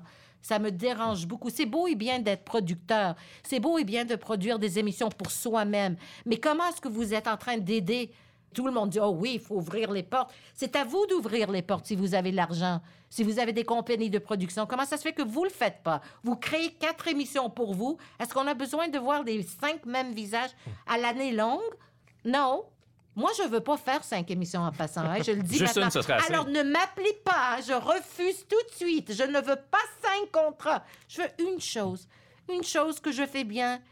Donnez la chance à quelqu'un d'autre de faire autre chose. Apprenons de quelqu'un d'autre. Ouvrons les portes. Mais, come on, il y a quelque chose qui se passe qui n'est pas sain dans le milieu. Et c'est uniquement au Québec que je vois ça. Parce que si tu écoutes la télévision à travers le Canada, que, dont je ne raffole pas, parce que j'aurais pu déménager à Toronto, ça fait très longtemps, et je n'ai jamais fait ça parce que je voulais rester chez moi. Mais quand même, si on pitonne, il y a une énorme différence. Il y a beaucoup de gens cet été, ou du moins certaines personnes, qui ont publié des lettres ouvertes, par Oui. exemple, qui disaient c'est pas vrai qu'il y a du racisme au Québec, c'est pas vrai qu'il y a du racisme systémique au Québec parce qu'on a des vedettes qui s'appellent Normand Brathwaite. Boucard Diouf, Sonia Benezra. Qu'est-ce que tu leur réponds à ces gens Non, je dis que c'est pas vrai parce que même c'est c'est et je trouve que c'est si quelqu'un nous dit qu'il y a du racisme, on a vraiment une obligation d'écouter cette personne. On ne sait pas le vécu de quelqu'un d'autre. Bon, même moi, à mes débuts, vous ne pensez pas que c'est raciste de se faire dire on va pas te diffuser parce que tu ne représentes pas le Québec? C'est juste qu'à l'époque, on n'en parlait pas. tu sais. On disait rien. Mais quand je pense à certains commentaires que même moi, j'ai eu au cours de ma carrière, durant ma période de gloire, des choses qui ont passé parce que je savais pas quoi dire ou quoi répondre, des commentaires sur ma religion, sur le look, etc. C'est grave. Si quelqu'un nous dit qu'ils sont en train de vivre du racisme et qu'ils le voient, on a une obligation de leur croire. Et aussi, si on dit qu'on ne croit pas, on fait partie du problème. I'm sorry, c'est tellement évident. Il y a un gosse, je sais pas où il habite, à Rosemont, qui est noir, qui se fait arrêter une fois par semaine parce qu'il a une Mercedes. I mean, hello! C'est comme, on n'a pas besoin d'être, euh, you know, Einstein pour savoir qu'il y a un problème. Je ne suis pas d'accord avec ce commentaire. Je trouve qu'il y en a. Je sais que ça va pas être populaire avec tout le monde, mais c'est vraiment ce que je crois. C'est vraiment ce que je crois. Et je ne blâme pas le public, parce que le public prend ce qu'on leur donne. Si on a donné du Anthony Kavanagh et d'autres, ils seraient super contents. Ils voient pas ça de la même façon que nous. Je te parle parce que j'ai vécu toutes ces périodes. Et quand on parle qu'il y a une évolution aujourd'hui avec tout ce que j'ai vécu, I'm sorry, il n'y a aucune évolution. Aucune? Je sais que c'est rough, ça, mais non. Et je trouve que les portes sont beaucoup plus fermées aujourd'hui. Avant, il fallait être talentueux ou talentueuse, puis on trouvait quelque chose pour toi. Aujourd'hui, si tu n'arrives pas avec ta compagnie en arrière de toi, ton budget, le concept un petit peu wild avec la chose qui va faire wouh dans le show, sorry, c'est comme tu n'as pas de chance. Comment est-ce que tu peux compétitionner avec maintenant cinq ou six grands producteurs là, qui font tout pour eux? et pour peut-être une ou deux autres personnes? Tu peux devenir chroniqueur, tu peux venir une fois par semaine, you know, tu gagnes ta vie comme tu peux, mais non. Je ne suis pas d'accord qu'il y a beaucoup d'ouverture. Est-ce que tu le trouves cruel, le monde de la télé? Regarde, ça serait horrible de ma part de dire uniquement que c'est un monde cruel, parce que j'ai tellement profité des belles années de la télévision, des moments difficiles, des moments moins difficiles et des moments glorieux. Alors j'adore ce milieu, mais quand quelqu'un, Dominique, me demande, Sonia, je voudrais vraiment faire ce métier, moi je dis toujours à la personne, s'il y a autre chose qui pourrait vous rendre aussi heureux, faites ça. Si la réponse est non, parfait. Vous savez que ça va être difficile. Et je dis toujours une chose. Vous avez besoin qu'un seul oui. Parce que vous allez entendre beaucoup de non, mais ayez la patience parce que ce oui va venir éventuellement. Et ça va ouvrir une porte et c'est à vous après de faire votre cheminement. Moi, j'aurais dû partir à un certain moment pour voir où ce que je pouvais aller parce que l'émission s'appelle. C'est ça? Deviens-tu ce que tu as voulu? Exactement. Oui. Ben moi, je ne vais pas te mentir, moi, je voulais être une artiste et une vedette internationale. Je voulais être une animatrice internationale. J'avais commencé mes démarches, j'avais des agents aux États-Unis, mais j'ai pas eu le courage de déménager aux États-Unis. Hmm. So, je dois accepter ça. C'est quand t'animais à TQS, ça? À TQS, j'avais fini mon talk show. Je faisais une émission qui s'appelait euh, Benezra. C'était Oui. des grandes entrevues. Je suis allée faire Corey Hart aux Bahamas, The Backstreet Boys. C'était vraiment une belle émission d'entrevue. Et là, je suis descendue aux États-Unis. Et puis, euh, j'ai signé avec une grosse compagnie, CAA, qui représente Streisand et Céline. Alors, c'était pas pire, pas mal, hein, oui. pas pire. J'avais des rencontres. J'avais trouvé quelqu'un qui voulait me représenter. Ça a été la pire chose de ma vie d'avoir été avec cette personne parce que c'est, il s'appelle Drew Levin. Je n'hésite pas à donner son nom parce qu'il a fait de la prison après. Ah, OK. Alors, il avait une grosse compagnie de production et puis euh, moi, j'avais des rendez-vous. Puis je me suis fait offrir une émission de télévision sans que je le sache ni mon agent. On avait reçu une lettre après plusieurs rencontres, etc. Oh, on est désolé de savoir que Mme Benezra n'est pas intéressée à l'émission qu'on avait. Et puis nous, on capotait. Quelle émission? C'est quoi cette émission? De quoi il parle? Et là, on avait appris que Tribune, qui possède une centaine de stations aux États-Unis, m'a offert une émission à la Larry King et que le gars qui me représentait est allé dans le meeting et a dit que s'il voulait m'avoir, il fallait qu'il prenne un autre artiste qui représentait pour une autre série. Et ils- ont dit non. Alors, C'est jamais venu à tes oreilles? non. Peu de temps après, il a fait de la prison pour d'autres choses. Donc, je, un bon gars, non. Pourquoi? Je sais pas. Quelque... Ok. je- je- aucune- Sérieusement, à ce moment-là, je voulais rien savoir de lui. On a essayé de rentrer en contact avec les gens. C'était trop tard. La femme avec qui j'avais fait affaire était diagnostiquée avec un cancer du sein. You know, quand le timing a complètement changé les choses. Alors, c'est une opportunité comme ça, en or, que j'ai ratée et que je dois accepter, fait partie de mon parcours et je sais pas. Donc, ça veut dire que c'est toi qui as quitté TQS, c'est pas TQS qui t'a mis à la porte? Non, TQS ne m'a jamais mis à la porte du tout, du tout, du tout. On avait décidé mutuellement qu'on avait... Premièrement, j'étais épuisée. Aussitôt que j'ai terminé mon show, quatre ans de quotidien, etc. 210 émissions par année? Oui. Aussitôt que j'ai terminé, j'ai fait une pneumonie et je suis allée à l'hôpital. Je n'ai jamais manqué une émission, Dominique. Jamais. Je suis allée malade au travail, mal au dos, peu importe. C'est pas grave, je suis très... Mais j'étais quand même épuisée. Alors, on passait à des grandes entrevues, etc. Et j'étais heureuse. J'avais gagné personnalité de l'année. Je pensais que les offres allaient venir, que les autres stations allaient me proposer des choses. Tu sais, Radio-Canada allait venir me chercher ou peut-être TVA allait venir me chercher, mais ça n'a pas eu lieu. Alors, euh, avec le recul, aujourd'hui, je me dis, that's weird. tu m'as pas l'air d'avoir un, un, très gros ego, Sonia? Est-ce que tu penses que si tu en avais un plus gros, parce que dans le monde de la télé, j'imagine que tu le sais, il y a beaucoup de gros égaux. Est-ce que tu penses que si tu en avais un plus gros, peut-être que tu aurais pu davantage t'imposer? Je pense que euh, une femme qui s'impose est toujours vue différemment qu'un homme qui Oui. s'impose. À chaque fois que j'ai fait quelque chose qui paraissait comme un peu de ouf, tu sais, euh, ça c'est pas comme elle est d'habitude, c'était mal vu. C'était pas comme euh, comme si je disais ça je ne veux pas. C'était comme, je me sentais toujours coupable. Oh my God, qu'est-ce qu'elle va penser de moi maintenant? J'avais un problème avec moi-même. J'avais toujours peur de déplaire. Je ne voulais pas faire de scène, etc. Mais j'ai eu mes moments, quand tu fais un quotidien ou quand tu... Il y a des moments qui sont euh, remplis de stress. Moi, je n'oublierai jamais Public Enemy. On les reçoit, ils sont pas là. Je commence le show avec eux. Ils arrivent pendant que je suis live, en ondes. Ils arrivent sur scène. Je, je- même pas, ils enlèvent leur manteau pour commencer à chanter. Je dis, c'est des affaires comme ça qui sont stressantes. Donc, tu, tu peux dire certaines choses. Tu peux être comme, oh my God, I can't believe this. Comment ça se fait que personne n'a vérifié?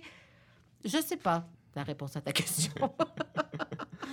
Ce désir de plaire à tout prix, Hmm. il me semble qu'il t'habite euh, moins aujourd'hui, en tout cas? Oui, il m'habite beaucoup moins. Il m'habite beaucoup moins. Et une chose qui m'habite moins aussi, c'est le désir euh, d'aider tout le monde de- ou d'aimer tout le monde de la même manière. Moi, j'ai toujours donné tout ce que j'avais, 110% de moi, à tout le monde. Et là, euh, je me suis rendu compte que j'étais épuisée. Ça vide et ça te laisse rien pour toi ni pour tes proches. Alors, je n'ai pas changé qui je suis, mais je ne me donne pas de la même façon à tout le monde. Je choisis et je sais qui est vraiment mon ami dans le milieu et qui ne l'est pas. Et euh, on peut être très poli, mais tu sais, en vieillissant, peut-être tu vois moins bien les choses de loin, mais je vois très bien ce qui est devant moi. Ça veut dire que lorsqu'on dit qu'il y a des vrais fins et des faux fins dans le milieu euh, culturel, dans le milieu de la télé, c'est vrai? C'est vrai dans tous les milieux, Oui. je pense. Il y a beaucoup de monde super gentil dans le milieu. Il y a beaucoup de monde que j'aime beaucoup, que j'apprécie beaucoup. Je les vois pas régulièrement, mais j'ai quand même une appréciation réelle et sincère. Il y en a d'autres que je trouve ont profité de certaines choses. Et je trouve que c'est pas les mêmes personnes que je connaissais.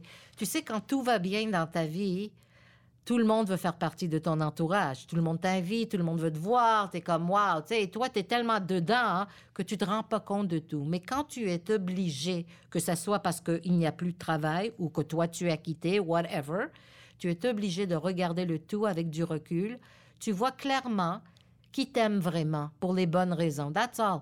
Sais, moi, il y a plein de monde qui travaille plus dans la télé, qui faisait partie de la télé, que j'aime autant aujourd'hui que quand ils étaient à la télé.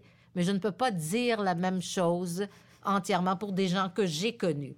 Non, je ne peux pas dire la même chose et je ne le dirai plus. On a vécu cet été toute une nouvelle vague de Oh. dénonciations de gestes déplacés à caractère sexuel. Euh, Je lisais dans une entrevue que tu as accordée que Jacques Higelin a déjà tenté de Oui. t'embrasser Oui. de force euh, a pendant une entrevue. On a les images, mon chou. Oui, on les a. Oui, Dominique. Il était sous? Il était complètement sous. Et moi, j'étais tellement inquiète parce qu'il est arrivé, tu sais, genre à deux heures de l'après-midi pour répéter ses numéros et il était déjà sous. Ça Alors, je me suis dit, le, le rendu à 6h30 ce soir, ça va être quelque chose. Il buvait sans arrêt. Et effectivement, quand je le présente, il sort et il veut pas, tu sais, la, la petite bise Oui. d'habitude. Il essaye de rentrer sa langue dans ma bouche et moi, j'ai dit... langue? oui! Et là, je lui dis, ah, vous allez être un gentil garçon, hein, il va ce soir, hein, vous allez vous installer comme il faut. Et il voulait pas s'asseoir dans la chaise. Il a décidé qu'il voulait se promener dans le public. Et je voudrais te dire que ce soir, à l'émission, le public qu'on avait n'était pas notre public régulier, les gens, les téléspectateurs qui venaient. C'était un public d'acheteurs de pubs. Plus stiff que ça, tu meurs. Hein? Les visages, là, étaient comme... Ils n'étaient pas ravis. Non. Et là, il va s'installer dans le public, il s'assoit sur les genoux des gens. C'était comme... Mais mon régisseur, qui est maintenant un grand réalisateur, Éric Tessier, que j'adore, pouvait voir dans mes yeux. Alors, il voulait passer à une pause et moi, j'ai dit, oh non, il m'aura pas. J'ai dit, Monsieur Higelin, je vois que vous n'aimez pas la télévision traditionnelle. Je suis prête à vous écouter. Oh oui, parce que c'est pas artistique. Il commence. Je dis, alors comment est-ce qu'on pourrait changer le tout, selon vous? Il me dit, ben, ça dépend combien vous me payez. Je dis, ah, quelle réponse artistique. Là, tout le monde commence à rire. Là, c'était comme. Quel sens de la répartie, quand même? Ben, mais, mais c'est ça le live. C'est un défi à chaque fois. On a eu un gars qui s'est menotté auprès de Francis Martin pendant qu'il chantait sa tune. Quand on se donne à une femme d'expérience. Donne... Mais c'est des moments inoubliables. Et je, je ne changerai rien. Comment ça s'est terminé avec Francis Martin? Francis Martin est un ange parce qu'il n'a pas arrêté de chanter. Regardez le gars dans les yeux, là, comme genre, il essayait de le calmer. Et après sa prestation, il était supposé de venir s'asseoir en entrevue, mais on est allé à une pause. Et là, toute la sécurité s'est jetée sur le gars, etc. Il avait participé à un concours de radio pour faire quelque chose de fou. Là, puis sa grand-mère m'a envoyé une lettre, s'il vous plaît, n'arrêtez pas mon, mon petit-fils, c'est un bon garçon, il avait besoin de l'argent. Puis on a laissé faire, là, mais c'était un cauchemar. C'était, c'était incroyable, incroyable. Puis comment ça s'est terminé avec Jacques Higelin? On avait fait l'entrevue, il avait fait ses chansons. Je me rappelle que j'ai enlevé mon blazer à la fin de l'émission qui était mouillé parce que j'ai eu une montée, là. C'était une émission où tu changeais pas de poste, hein. C'est comme tu restais là même durant les annonces publicitaires au cas où que quelque chose arrive.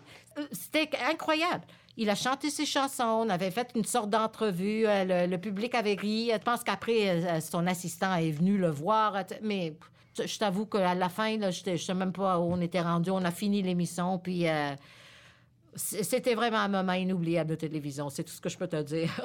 des artistes, des hommes qui t'ont. Euh, ben, ce, serait, ce serait niaiseux de dire d'utiliser le mot draguer parce que c'est plus que draguer ce que Jacques Higelin a fait, mais qui ont dépassé la ligne comme ça de façon claire ou comme Jacques Higelin ou moins claire. Est-ce que ça t'est euh, arrivé Oui, ça m'est arrivé, mais tu sais, je vais te dire sincèrement, à l'époque aussi, c'était pas mal vu comme aujourd'hui, aussi mm. mal vu. Un gars qui flirtait avec toi ou qui te demandait veux-tu sortir après et que tu le connais pas et même si tu n'es pas vraiment confortable, tu dis non merci.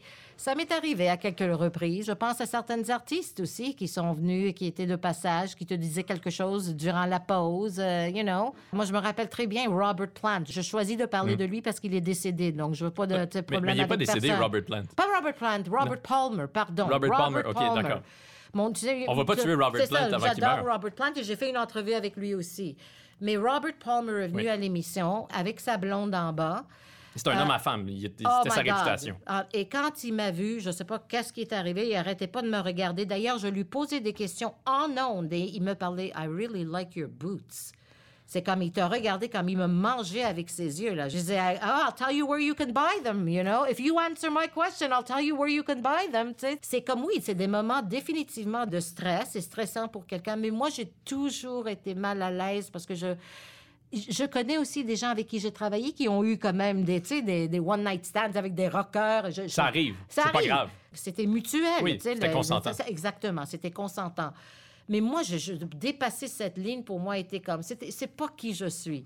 J'aurais pu, j'aurais pu, j'aimerais vous dire que j'aurais pu. On doute pas que t'aurais pu, J'aurais pu, j'aurais pu. Il y a eu quand même, you know, même des gérants, je pense, tu sais, euh, Maurice Starr de New Kids on the Block, le, le gérant des de mm. New Kids on the Block, me trouvait bien à son goût. Mais c'était pas mal vu comme c'est aujourd'hui. C'était pas la même chose. C'était une autre époque. Depuis Me Too, je vais te dire quelque chose, Dominique, ça m'étonne. Ça m'étonne et ça me déçoit beaucoup de voir qu'on n'a pas appris quelque chose. Parce que les dénonciations dernièrement me disent que ça n'a pas été pris au sérieux.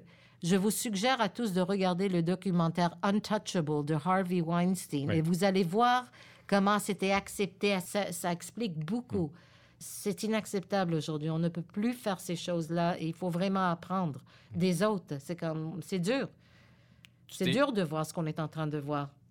tu t'es jamais empêché, cela dit, d'être très chaleureuse? Oui. Je t'entendais à la radio hier, euh, Michel Oh my Rivard. God, euh, tu as vu? oui, ben je puis Michel Rivard, il racontait que dans les coulisses du gala de la disque, tu lui aurais dit Oh, Michel, you're such a hot man. Je lui ai dit ça et c'est vrai. J'ai dit, Michel, tu dis ça aujourd'hui, je pense même pas que c'est légal. Il m'a dit, je vais te mettre sur une liste. J'ai dit, oh my God. Et c'est vrai. C'est vrai que je me suis posé la question. Moi, j'embrasse tout le monde, je les serre fort et tout ça. Il n'y a pas des, des connotations sexuelles, mais quand même, je me suis dit, oui, En fait, ce qui m'étonnait davantage là-dedans, c'est que tu dit à Michel Rivard You're such a hot man. Parce qu'il était hot. ce Oui. soir. C'est vrai que c'est vrai que c'est- on n'a pas cette impression de Michel, mais il était particulièrement beau ce soir-là. Puis il était content. Je me rappelle très bien. T'es hot. C'est plus ça que je voulais dire que you know what I mean. Mais Oui. mais quand il me l'a dit, je me suis dit oh my God, oh my God. Parlons d'un autre homme charmant, Leonard Cohen. Mm. J'ai déjà lu que Leonard Cohen t'a consolé d'un chagrin d'amour. Peux-tu me raconter ça? Oui. J'ai eu la chance de le rencontrer à quelques reprises, Leonard Cohen, grâce à Moses Neimer, qui était très près de lui. Ils sont allés à l'école ensemble, etc. Et euh, il avait amené à nous rencontrer quand il a ouvert Musique Plus. Puis nous, on était euh, Leonard Cohen, Leonard Cohen. Mais même ça, on, on se rendait pas compte. hein. Dans la vingtaine, c'était comme peut-être moins impressionnant que plus tard quand tu commences à faire ta recherche sur lui. Mais j'avais eu la chance de le recevoir sur mon quotidien. Et après, quand je suis retournée à Musimax, j'avais eu la chance de faire une grande entrevue avec lui au Ritz-Carlton Hotel. Et je vivais, je traversais une période difficile dans ma vie, mais j'ai toujours travaillé quand même, moi. Période difficile ou pas, c'est comme tu te présentes au travail. euh, tu sais, as une dispute avec quelqu'un, tu te, te présentes au travail. Alors moi, je me présente comme d'habitude, toute ma recherche est faite, je suis comme confortable, let's go. Euh, moi, ma job, c'est de mettre l'artiste à l'aise et confortable. Je commence l'entrevue. On est accordé une vingtaine de minutes et vers la fin des 20 minutes, on se fait signe par la compagnie qu'il faudrait comme genre, tu sais, arrêter, it. wrap it up, baby. Oui. hein? Alors Leonard dit non, non, non, non, non, on va continuer. C'est une si belle conversation. Et moi, je sais comme, oh my God, quel bonheur. Et mon caméraman dit, OK, je vais changer de cassette. Alors pendant que lui va dans son sac pour chercher la cassette, Leonard Cohen met sa main sur ma main qui était sur mon genou. Et il m'a dit, I feel your pain. Je sens ta douleur.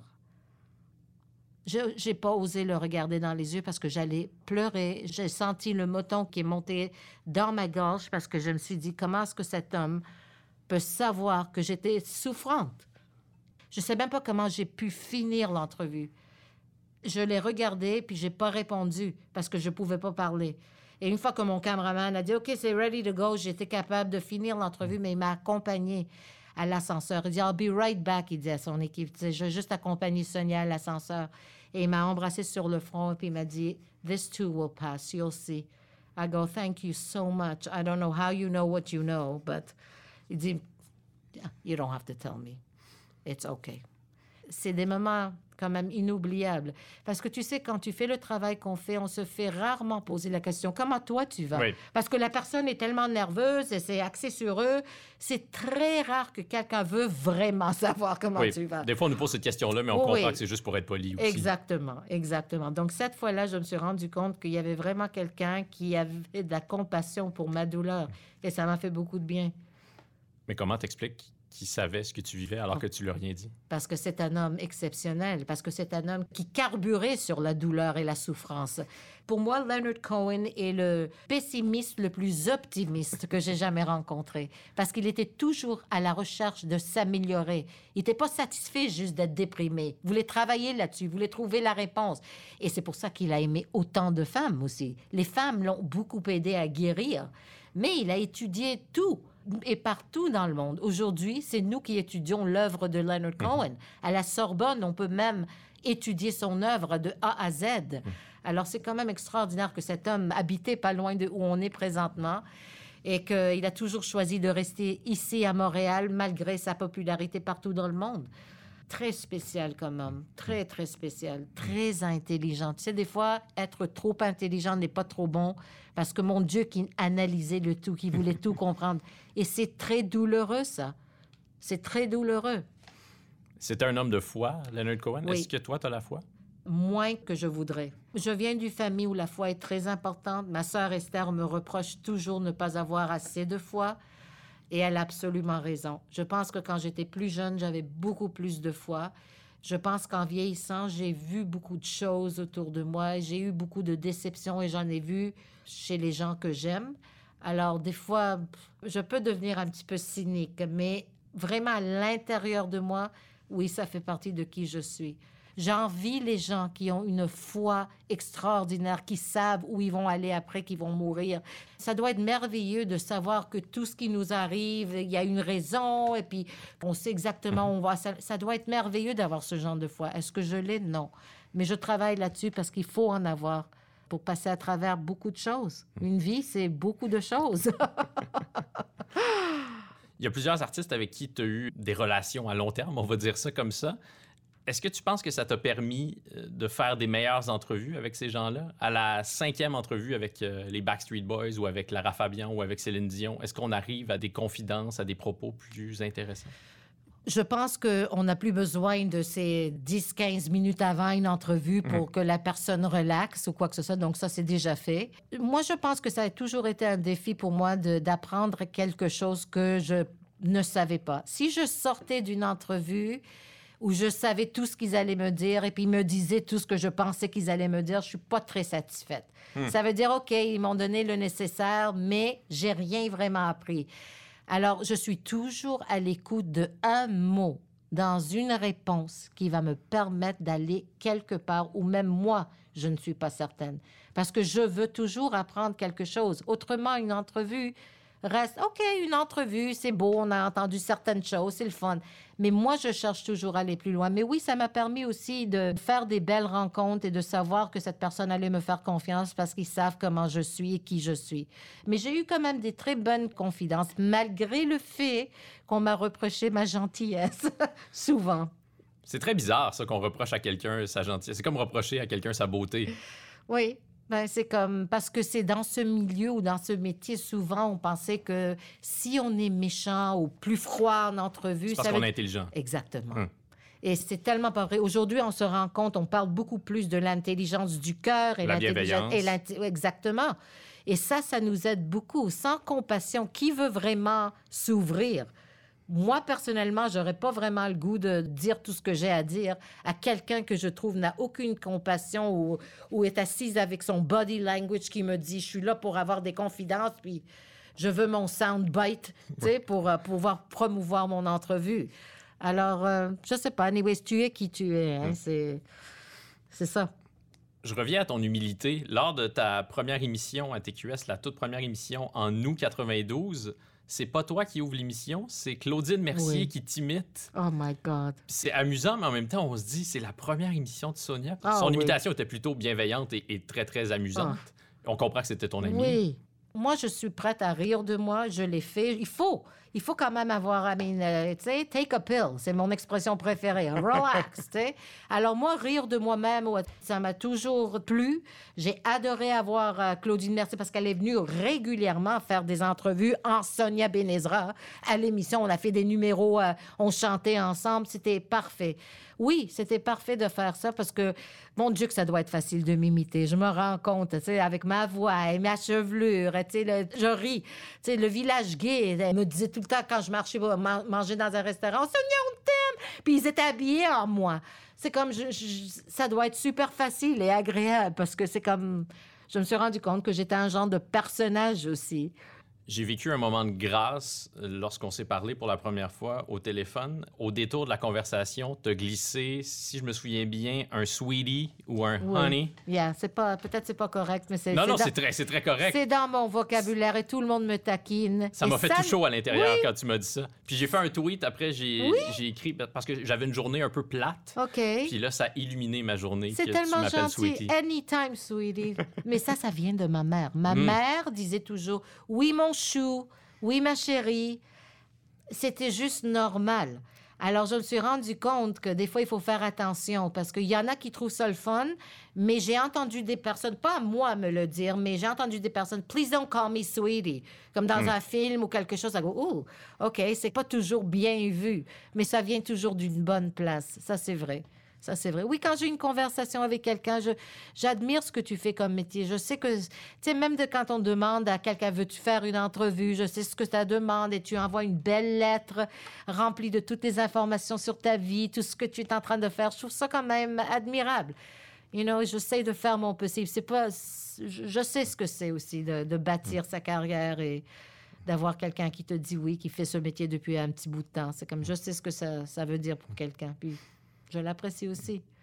On a parlé de ton père, on a moins parlé de ta mère. Oui. Comment elle va? Elle est OK, Anne. C'est comme ma mère euh, est en fauteuil roulant, je l'ai dit, je vais le répéter parce que je, je suis très malheureuse de l'état de la ville de Montréal. Je trouve que nous pensons aux cyclistes et puis euh, on pense pas aux gens qui sont handicapés dans C'est des pas facile fauteuils. d'être handicapé à Montréal. Non. Je- et c'est inacceptable. Vraiment, on est rendu où quand on est en train de faciliter la vie pour ceux qui peuvent se déplacer? Si on est cycliste, ça veut dire qu'on est en forme et qu'on peut prendre le métro ou un taxi ou whatever quand nécessaire. Si on est dans un fauteuil roulant, qu'est-ce qu'on peut faire? Absolument rien. C'est bon et bien d'être conscient de la- la- le climat et puis euh, L'environnement. l'environnement. Mais tu sais, quelqu'un qui a 70 ans va pas commencer à acheter une bicyclette pour commencer à se rendre partout en ville. Alors, je voudrais qu'on pense un petit peu plus aux gens qui n'ont pas des moyens. Et ma mère fait partie de cette gang-là, mais c'est pas grave parce qu'elle est entourée par sa famille. Et puis, euh, je suis proche aidante avec ma sœur Esther. C'est une femme exceptionnelle. Elle a vraiment traversé des épreuves. Ma mère a eu euh, deux cancers dans sa vie. euh, Puis, euh, elle s'est faite frapper par une porte qui, maintenant, l'a- a causé le fait qu'elle ne peut plus marcher dans un fauteuil roulant. Ça veut dire que pour nous, c'est beaucoup de travail. C'est énorme d'être euh, une proche aidante. Ça demande d'une énergie et une force. Euh, Je dois te dire, ça fait plus de quatre ans maintenant. Et il y a des journées où je me dis, ouf, j'ai mal au dos, je suis fatiguée. Mais tu continues parce que je vis des moments exceptionnels aussi avec elle en ce moment. Des questions que je lui pose que j'aurais jamais eu le temps ou même pensé à poser. Mais maintenant, j'ai le temps avec elle. Donc, on parle de toutes sortes de choses et je, j'ai découvert chez ma mère un sens d'humour que je ne savais pas qu'elle avait. Elle est hilarante. Des fois, je me dis, comment ça se fait que j'ai jamais vu maman rire au- autant. C'est weird. Moi, je pensais que cette période pour ma mère allait être la plus difficile dans sa vie, mais je trouve que ma mère est la plus heureuse que je l'ai jamais vue vraiment. Et ça, ça me rend triste aussi. Ça veut dire quoi? Qu'elle était stressée, qu'elle travaillait tout le temps. Mais elle est bien. Alors, euh, je suis heureuse de pouvoir être à ses côtés, mais c'est c'est demandant. Ouais. C'est beaucoup. Mais elle est cute. Tu l'aimerais beaucoup. J'en doute pas. elle t'appellerait chérie ou mon chou. Elle a quel âge maintenant? Est-ce que- 92. 92. 92 ans, mon Wow. chou, oui. She's something. Je te montrerai une photo d'elle. Elle n'a pas de rides, elle est belle comme un cœur. Elle est vraiment... C'est une belle femme, une belle femme. Mais c'est vrai que c'est triste qu'elle doive Oui. être immobilisée pour euh, entrer Oui. dans une forme de, de De- sérénité. oui, de sérénité, comme genre, tu sais, maintenant, elle est juste, elle peut plus faire ça, elle peut plus faire ça.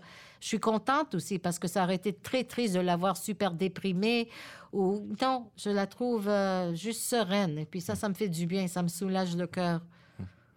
À quoi tu rêves, Sonia? Boy, on dit qu'on est vieux quand on a plus de regrets que de rêves, donc ça dépend de la journée. On en Parce- est où? Ah oui, ça Ben, dépend de la ça, journée. ça dépend de la journée. Il y a des journées où j'ai encore, tu sais, 20 000 rêves. Il y en a d'autres où je te dirais, Attends, ouais, je dois être vieille aujourd'hui. C'est comme... Mais j'ai beaucoup de rêves. Je veux finir ma carrière sur un high. Je suis déterminée.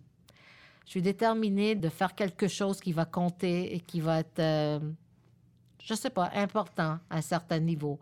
Je souhaite que ça va arriver. Est-ce que ça va arriver? Je suis pas sûre, mais c'est encore, ça fait partie de mes rêves. Et juste aussi de trouver ma propre sérénité. Je veux juste être calme à l'intérieur de moi. Je ne suis pas calme. J'ai une énergie qui est parfois dérangeante. je travaille là-dessus. J'ai l'impression qu'on est plusieurs euh, parmi les gens de ma génération à avoir réalisé au cours des dernières années à quel point tu es un trésor pour la culture québécoise. Il y a plusieurs de mes amis à qui j'ai dit je vais faire une entrevue avec Sonia Benezra pour la deuxième saison de Viens-tu? Ils m'ont dit Ah, Oh. Sonia, elle est merveilleuse, Ça, elle est lumineuse. Ça, c'est tellement gentil. Tu peux pas t'imaginer. Je, je l'apprécie tellement. Si je pouvais trouver des mots pour te le dire, à chaque fois que quelqu'un me dit quelque chose de gentil, quelle chance j'ai eu de pouvoir vivre ce que j'ai vécu? Parce que moi, quand je marche au centre-ville, très rarement aujourd'hui, mais bref, quand je marche, tu sais, quelque part au dépanneur, il y a toujours quelqu'un qui va venir me dire Madame Bénézra, vous nous manquez à la télévision. Ou un gentil mot. Je me dis Oh my God, ça change ta journée. Alors, je l'apprécie tellement. C'est Merci. Merci, Dominique. Ça me touche beaucoup, vraiment. Je voudrais toucher les gens. Je voudrais au moins qu'on se rappelle de ça. Deviens-tu ce que tu as voulu, Sonia Benezra? À certains niveaux, plus. Je suis devenue plus parce que jamais j'aurais. Moi, je pense qu'une de mes plus grandes fiertés, c'est d'avoir pu vraiment travailler dans ma troisième langue, d'avoir eu une carrière de 30 ans dans ma troisième langue. C'est énorme comme défi. Le cerveau est toujours en train de travailler. Il n'y a pas Alors- beaucoup de gens qui peuvent se vanter de ça. C'est comme, vraiment, je trouve ça, aujourd'hui, je me rends compte. C'est comme, oh my God, est-ce que j'étais folle ou est-ce que j'étais courageuse quand j'ai dit oui, quand je me suis lancée dans cette aventure? Donc, à ce niveau-là, je suis devenue plus. Et euh, dans un autre sens, j'aurais pu encore devenir plus, je pense, si j'avais eu le courage de déménager, d'essayer de travailler ailleurs, juste pour moi. Là, je ne vais jamais savoir la réponse à cette question. Est-ce que ça aurait pu marcher aux États-Unis? Est-ce que ça aurait pu être quelque chose de gros? Je ne sais pas. Je pense que oui, par contre. Je pense que oui, je vais vivre avec ça. That's it. Mais je suis prête à faire des films, tu sais, jouer des mères et des grands-mères. Let's go, tu sais, on va, tu sais. Je suis prête à toutes sortes d'aventures. Je veux travailler encore. Je trouve ça horrible de ne pas utiliser son cerveau. C'est pas bon, ça. C'est comme un muscle, hein. Et euh, moi, j'aime faire ma recherche, que ce soit pour une chronique à la radio de cinq minutes ou j'aime lire et j'espère pouvoir l'utiliser encore un peu. Voilà. Je te souhaite et je nous souhaite tous les highs que tu mérites. Merci Dominique pour ta gentillesse et merci pour cette entrevue. Et je, je pense que ça va me causer quelques problèmes. Mais c'est pas grave, je vais t'appeler. Je pense que dire la vérité, c'est toujours une bonne idée. C'est toujours Ah, une bonne on idée est de dire la rendu là à certains Oui. moments dans Oui. sa vie. Voilà. Merci, Voilà. Sonia. Merci à toi.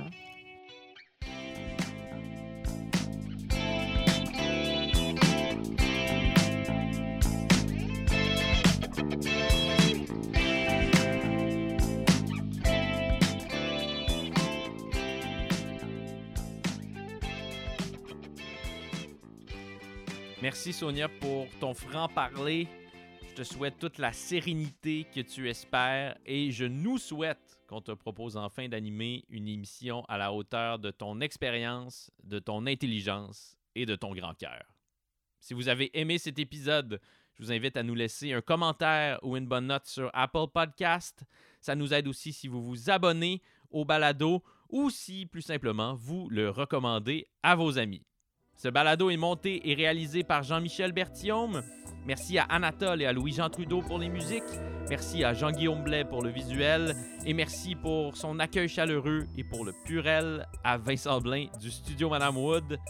Et voilà, on est reparti pour une deuxième saison. Je vous invite à me retrouver dès jeudi prochain pour un nouvel entretien. Et je vous souhaite bien sûr d'ici là de devenir ce que vous voulez.